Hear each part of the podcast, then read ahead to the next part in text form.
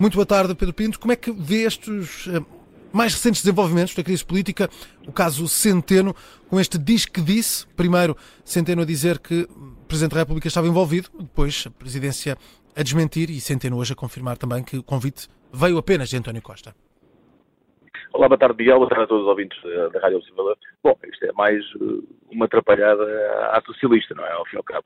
Porque isto é gravíssimo, as declarações de, de Mário Centeno. Mário Centeno dá uma entrevista e diz que foi convidado pelo Presidente da República e depois é desmentido pelo Presidente da República e ele próprio vem assumir uh, que, que, não tinha sido convidado pelo Presidente da República. Ou seja, uh, Mário Centeno mentiu. Mentiu na, na, na entrevista que, que, deu, ao, quando diz que, que, foi convidado pelo. Presidente da República. E isso é grave. É grave para uma pessoa que é governador do Banco de Portugal. Embora não, nós saibamos como é que ele entrou no Banco de Portugal. Foi as famosas portas giratórias, muito à boa maneira socialista, que é, saiu do governo e entrou diretamente para o Banco de Portugal. Aliás, recordo, eu há pouco ouvi as declarações de, de, do líder da Iniciativa Liberal, Rui Rocha, uh, e ele não se, não, não se, lembra certamente disso, porque é muito novo na, na política ainda. É que Mário Centeno, uh, foi, havia uma lei queria aprovar um período de nojo para os dirigentes políticos não entrarem logo em instituições e ele demitiu-se de manhã para que, essa, eh, para que, que entrassem em funções antes dessa lei ser aprovada.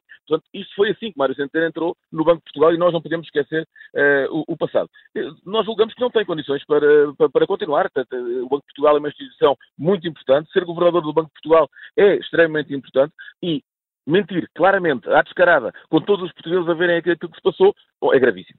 Uhum. Uh, olhando para, para todo este caso, o Presidente da República devia intervir de alguma forma, para lá daquilo que foi o comunicado que emitiu ontem à noite, a esclarecer a posição, a posição que teve em todo este processo?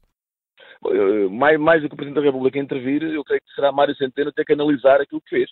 Uh, e se houver um pingo de, de, de decência ainda na, na, classe política, e a Mário Centeno foi Ministro das Finanças, foi o ministro importante uh, de, destes governos de, de, António Costa, nós temos que perceber uh, que Mário Centeno falhou, que mentiu. Tem, ele tem que fazer essa análise e dizer assim: falhei, menti, ponho o meu, o, o meu lugar à disposição. Isso tem, tem, que ser aquilo que Mário Centeno tem que fazer, para além do, do que o Presidente da República eventualmente poderá ou não fazer.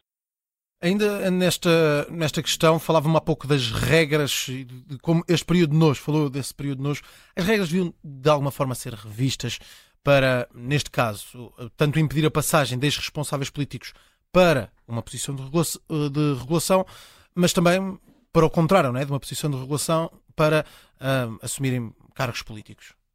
Claro, nós já fizemos até essa, essa proposta em plena na Assembleia da República, eh, em que o período de nojo devia ser muito maior do que aquilo que, é. Porque, porque, ao fim e ao cabo, nós não podemos estar a, legislar para depois entrar uh, diretamente em, em, empresas que fizemos, que acabámos de fazer Isso, isso é, é gravíssimo, é uma promiscuidade que existe dentro do nosso, do nosso país e isso tem que realmente acabar. É uma das batalhas que, que o Chega tem, tem travado, uh, será essa e, e vai continuar a ser. Uhum. Um, ao sugerir uh, Centeno para este lugar para Ministro, António Costa fica responsável também por fragilizar o cargo de governador do Banco de Portugal?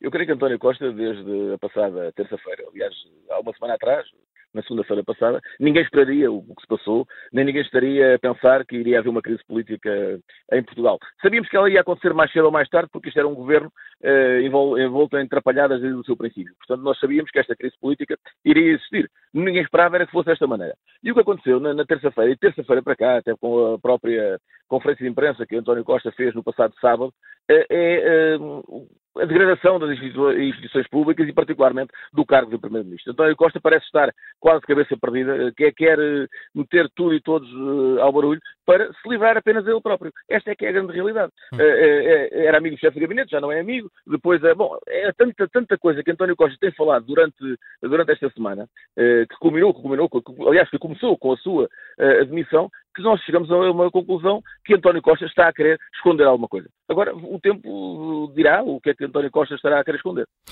Pedro Pinto, o PS está a organizar-se já para as próximas eleições. Já Luís Coneiro já apresentou candidatura. Espera-se hoje uh, o anúncio de Pedro Nuno Santos. Uh, o Chega tem alguma preferência de rivalidade para o que serão as eleições? Não, o Chega está com um intuito muito concreto de governar Portugal. Esse é o nosso intuito.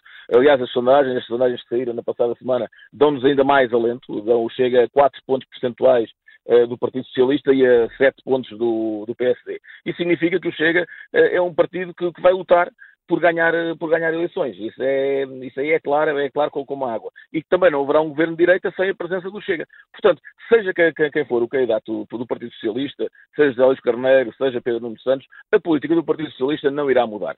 Esta é que é a grande verdade. E a política do Partido Socialista continua muito e não, não, dizemos isto com, com alegria, dizemos isto até com alguma tristeza, porque quando as classes políticas estão envoltas muito em casos de corrupção, uh, como este governo esteve desde, desde o seu início, podemos falar de João Cravinho, desde o secretário de Estado Miguel Alves, desde o secretário de Estado Marco Capitão Ferreira, desde todos, muitos secretários de Estado que foram saindo ao longo de, destes dois anos de, de governação, uh, isso também não é bom para, para a classe política. Isso é a realidade. Agora venha, venha quem vier, José Luís Carneiro, Pedro Santos, o Partido Socialista não vai mudar por isso não vai mudar. Não deixa de ser uh, aquele Partido Socialista que é, com as políticas que tem tido, com aquela política de esmolas, uh, mas que, ao fim e ao cabo, uh, tira com, dá com uma mão e depois tira com as duas, com as outras duas, ou seja, e isso vai, vai, ser, vai continuar a ser a política do Partido Socialista, seja com José Luís Carneiro ou seja com Pedro Santos.